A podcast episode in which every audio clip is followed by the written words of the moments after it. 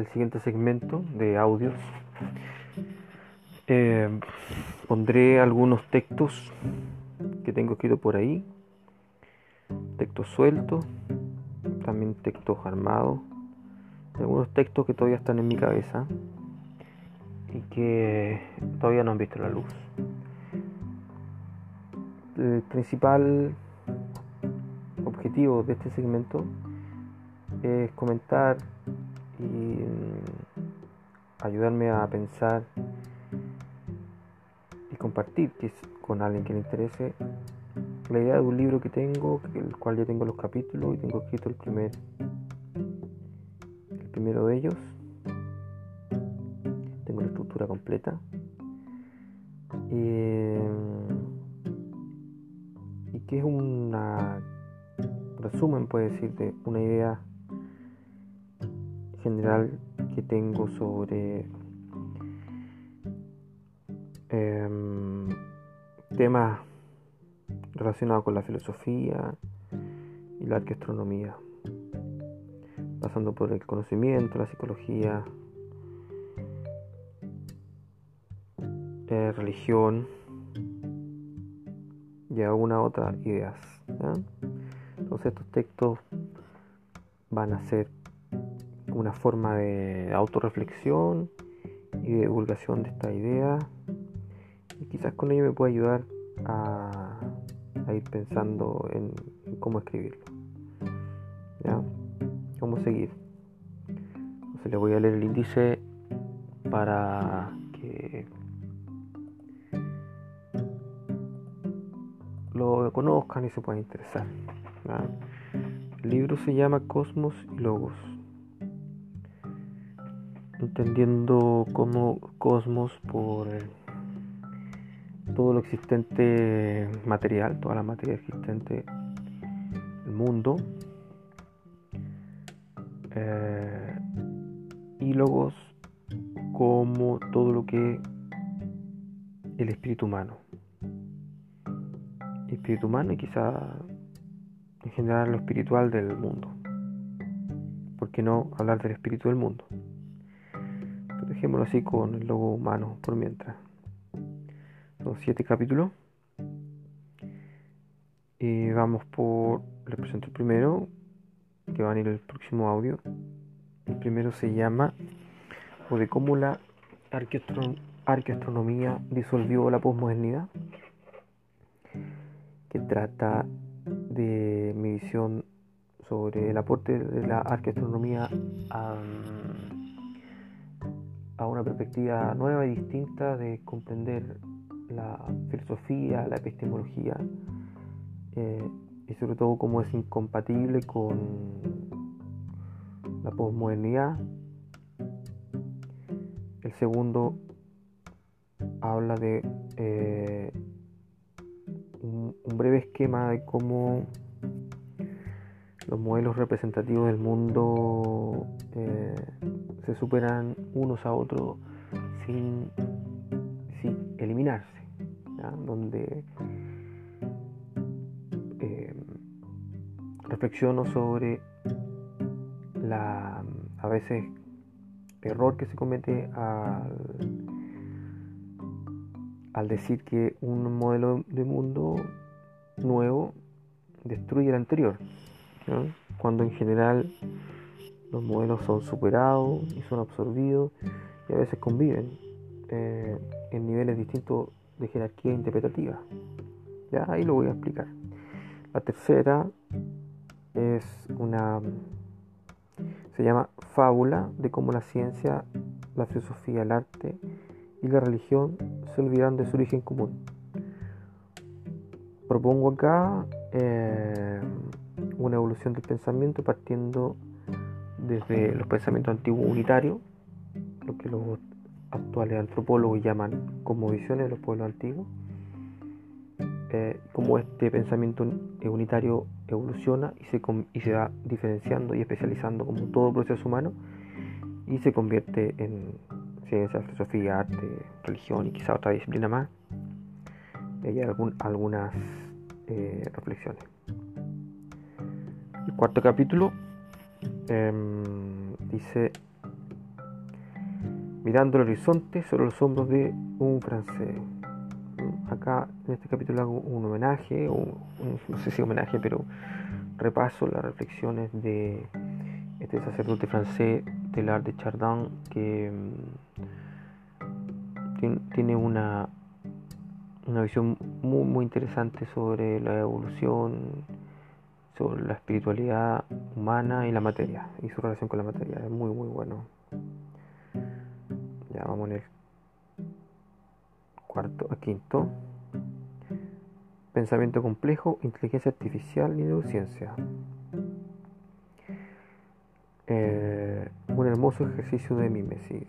Entonces, en este capítulo intento reflexionar sobre cómo mm, em, la inteligencia artificial, neurociencia, finalmente son fruto de la imitación del pensamiento humano em, y como en este avance científico de la, matemática de la complejidad en la neurociencia han ido cada vez con mayor precisión imitando el pensamiento humano pero a la vez lo están superando. Es como un proceso bien interesante lo que sucede ahí. El sexto se llama Los secretos de la cripta. Eh, em, analizo o ahí la idea es poder adentrarme en el hermoso mundo de la criptografía, de la encriptación, de los códigos secretos, las alegorías, el misticismo, la tradición del secreto séptimo, el último capítulo, eh, como corresponde al final, algo más global y hablo de, o sea, pretendo explorar qué es Dios, porque existe, pero no es lo que usted imagina. Mm, la idea es abordar distintas visiones de la divinidad pero dándole eh, esta visión más espiritual, cósmica, eh, como principio, generador del mundo, como, este gran arquitecto, como este gran espíritu del mundo eterno. Eso, ¿verdad? Así que en el próximo audio vamos por el primer capítulo que se lo tengo escrito, así que lo, lo leeré. Adiós.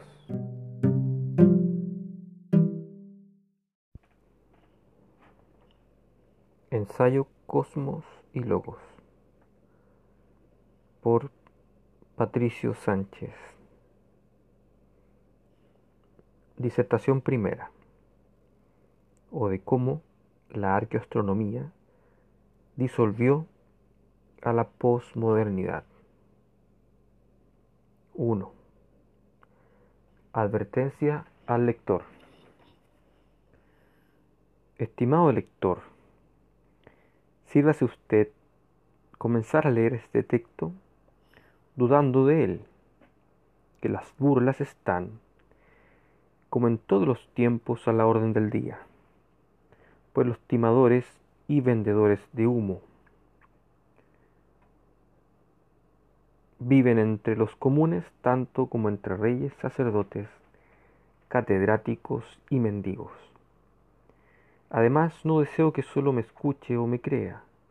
Quiero que entienda lo que voy a exponer y que realice un juicio crítico de su contenido, escudriñando el anverso y el reverso de las palabras aquí impresas es que lo que me mueve no es un afán de impresionar o exponer una opinión no criticable o de realizar un ejercicio lingüístico de ilusionismo literario como algunos autores, amantes de la subjetividad y de la eufonía vacía, gustan de hacer.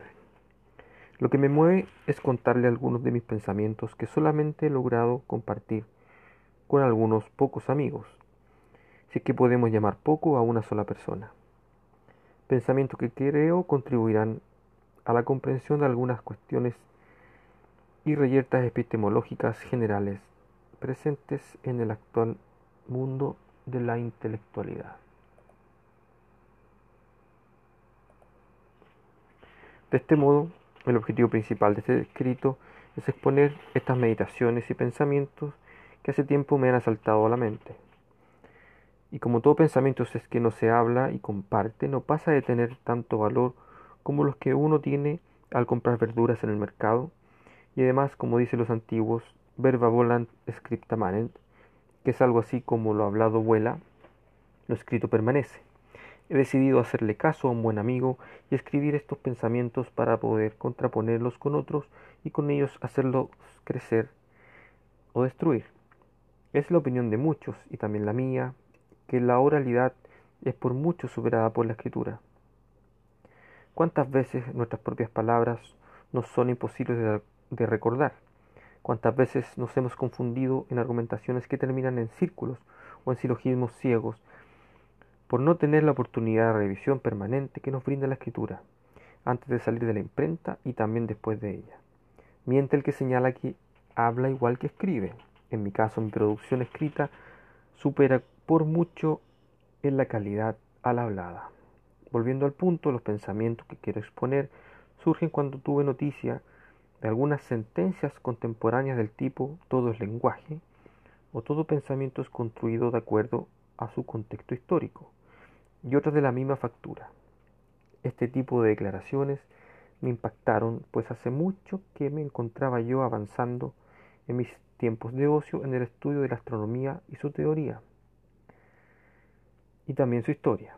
Como voy a exponer más adelante en el texto, las declaraciones del tipo todo es reducible al lenguaje o todo es texto me resultaron incoherentes e imposibles de asimilar al contrastarlas con lo que había aprendido desde las ciencias de la observación de los astros y el desarrollo del pensamiento del hombre antiguo. Así que este texto corresponde a una explicación de esa perplejidad al constatar que esas declaraciones para mí imposibles constituían toda una corriente filosófica y epistemológica que correspondía en parte a la llamada posmodernidad. Debo advertirle además que el lenguaje utilizado intentará ser simple y no especializado, para que sea de fácil lectura, y en el segundo lugar porque no soy hombre especializado en la literatura de los pensamientos, ni tampoco en las ciencias que he mencionado. De hecho, me siento muy cómodo en la categoría de aficionado. Si usted encuentra imprecisión en algunos términos, hágamelo saber. Si es que estoy vivo, y si ya estoy en el descanso eterno, mejore usted mismo estas palabras el conocimiento del hombre avanza por suma. Tampoco profundizaré en cuestiones técnicas ni teóricas, además este texto está diseñado para comenzar una discusión y no para terminarla. Si tiene un estilo especial es porque también uno no debe privarse de la entretención de escribir de un modo que le genere placer, sobre todo cuando eso ayuda a la conexión con los contenidos del texto. Del texto. Por ejemplo, como ya se dio cuenta, escribiré en primera persona, tanto en el modo singular como en el plural, aunque el protocolo me recomienda otra cosa. Espero que con eso no ofender a nadie. Punto importante es que para enfrentarse a los contenidos siguientes usted necesita de una capacidad de comprensión lectora media y un capital cultural promedio de una persona que ha estado expuesta a la estimulación de un ambiente equivalente al universitario del área de las humanidades o de las ciencias. Entonces, nótese que señalo estimulación equivalente para no dejar fuera a todos aquellos que por motivación propia o por cosas de la vida se han proveído de ilustración sin tener título alguno, que la universidad no asegura nada, pues he conocido gentes con diplomas que tienen menos contenidos en su cabeza que dulces en una piñata. De todas formas, todo vacío del entendimiento puede ser suplido con un estudio simple y complementario de algunos conceptos que aquí se señalan. Pasemos ahora a algunas consideraciones conceptuales previas. 2. Delimitaciones necesarias. Por el contenido y temática del texto, he querido incorporar unas definiciones previas de algunos conceptos para no entrar en equívocos, confusiones o malentendidos que nos pueden llevar a una disputa que nos desviaría de lo central. Comenzaremos por el más importante de todos, pues su mala referencia puede hacernos continuar nuestra comunicación por caminos interpretativos totalmente distintos. El concepto de racionalidad. Entiéndase racionalidad utilizando las conceptualizaciones más generales y básicas de la misma. Ruego usted no reducir la racionalidad a la conocida racionalidad científica, pues esa, pues esa es un tipo de racionalidad, más no la única. Luego la, ponemos, la podemos considerar en términos generales como la facultad de generar construcciones mentales sistematizadas y ordenadas que permitan el manejo, comprensión y manipulación de fenómenos del mundo, o la facultad que distingue al hombre de los demás animales de la naturaleza, o la capacidad a la base de todo tipo de lenguaje lógico creado. Es decir, no estamos hablando acá de tal o cual lógica, sino que del origen que permite que esas lógicas sean construidas, de lo que posibilita su existencia, de la matriz de la cual surgen. Esta racionalidad no, solo no sólo es origen de las lógicas, sino de todo acto inteligente del hombre. Por eso el lector tampoco no será parte específica de esta pequeña disertación las comparaciones entre lógica clásica versus las complejas o cualquier otro, otra que el ser humano cree o haya creado. Por lo demás, valga decir que consideramos la lógica binaria y a la difusa hermanas o en su defecto madre e hija. En suma, si usted prefiere, llámele a la racionalidad por sus nombres conocidos más antiguos, verbo en latín o logos en griego. Personalmente prefiero la palabra logos, que verbo es equívoco al asimilarla en este tiempo con palabra, lo que es una reducción insoportable o confundirse con cuestiones solamente religiosas, que sería otro error. Acá debo destacar la antigua concepción de logos que se encuentra en Heráclito de Efesos, el cual considera el logos como un principio metafísico presente tanto en la naturaleza como en el hombre y que es la base de la razón en él.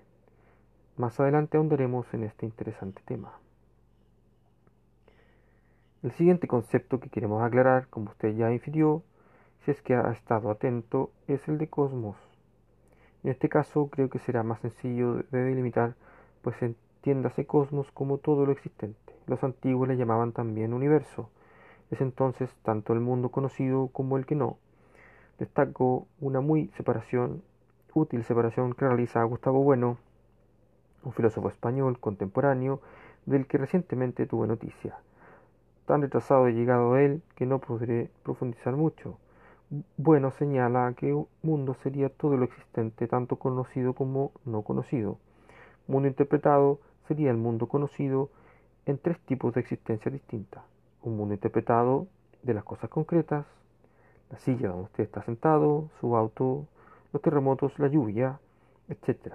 Otro mundo interpretado psicológico, como las interpretaciones, percepciones, imaginaciones, etc. Y un tercer mundo interpretado de las ideas abstractas, de las construcciones lógicas, la lógica difusa, el teorema de Pitágoras, los algoritmos, etc. Nada más lo señalamos para mejorar la comprensión y si el lector encuentra esta división tan interesante como yo lo he hecho. Lo interesante radica en que, pues así, materia inerte, biológica y pensamiento representan en ese orden la evolución. Retomando el concepto, entonces, entiéndase cosmos como el mundo interpretado como lo no interpretado, es decir, todo. Prefiero acá la palabra cosmos a la de mundo, que para mí mundo le viene mejor al cosmos interpretado por hacer referencia al concepto de unidad, de monada. Y el cosmos no tendría por qué tener los límites de una esfera que una esfera le confiere. Pero esa es otra historia. Entonces nosotros, entonces para nosotros cosmos es el todo y mundo esta parte del cosmos que hemos interpretado o iluminado. En este sentido, tendremos que el logos también sería parte del cosmos. ¿Cómo interacciona el logos con el cosmos si le pertenece? Es una cuestión compleja, pero creo que el materialismo antiguo y moderno, como también en el holismo, se pueden encontrar interesantes comprensiones.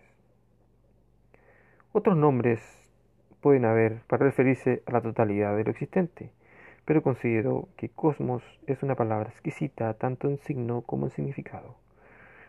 Pasaremos ahora a los conceptos medulares y de los cuales hay que detenerse lo que sea para lo que sea necesario para lograr suficiente precisión, aunque como verá, ninguno de los dos son demasiado complejos de conversar.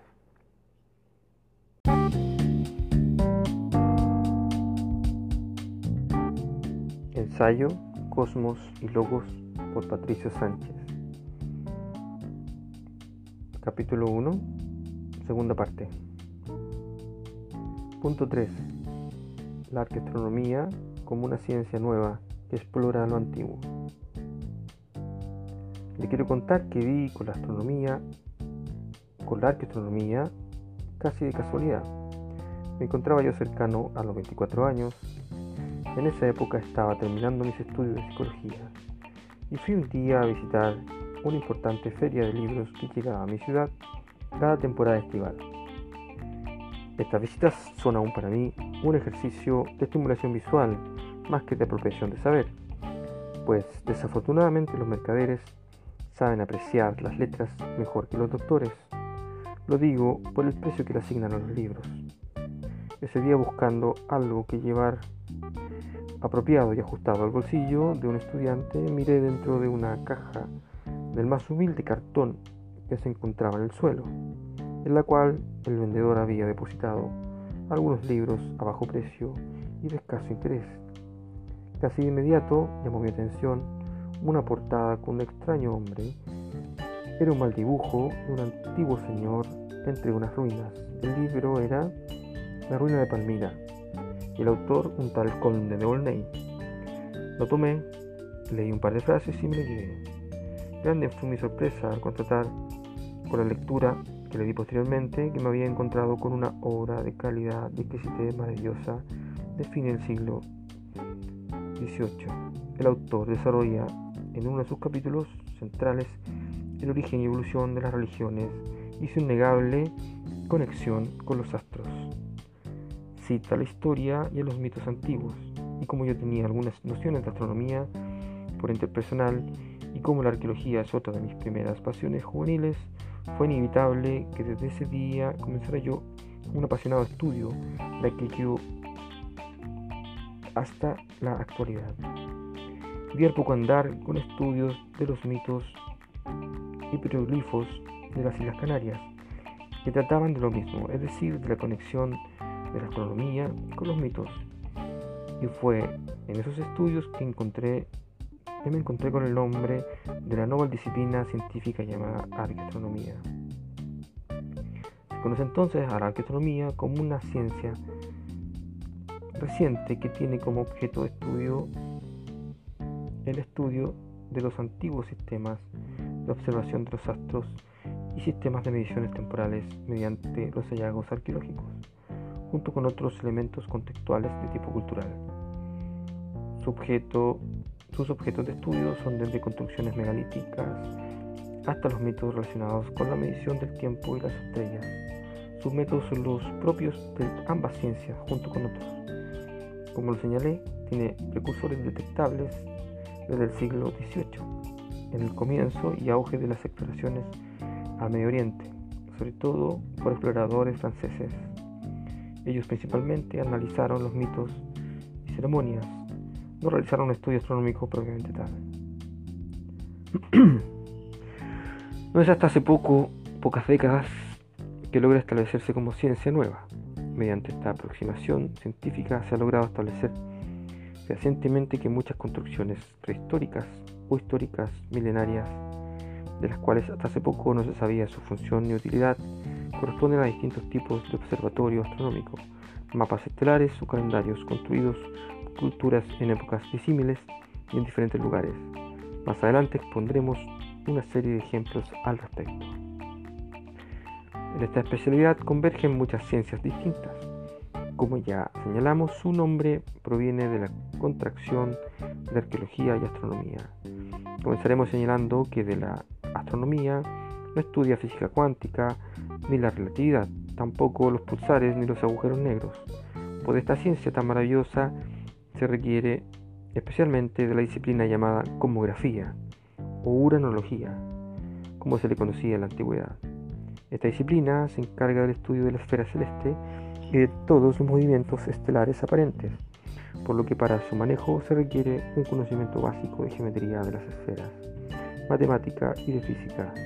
La arqueología, por su parte, aporta todo su saber acumulado correspondiente al estudio de la prehistoria, simbología, la historia de las religiones, mitología comparada y los cultos, además de todas las técnicas de estudio propias de las investigaciones de los vestigios antiguos relacionados con el punto anterior. La astronomía también se nutre de los estudios de la filología y semiología comparada e histórica. Para mayor ilustración del lector, la actividad de la astronomía ha establecido, por ejemplo, que Stonehenge es un gran calendario solar y lunar, alineado con delicada precisión hacia puntos celestes que posibilitaron al hombre antiguo conocer los movimientos de las eternas estrellas y de los escurridizos planetas, además de predecir eclipses y otros fenómenos del cosmos. Volveremos a este punto más adelante. 4.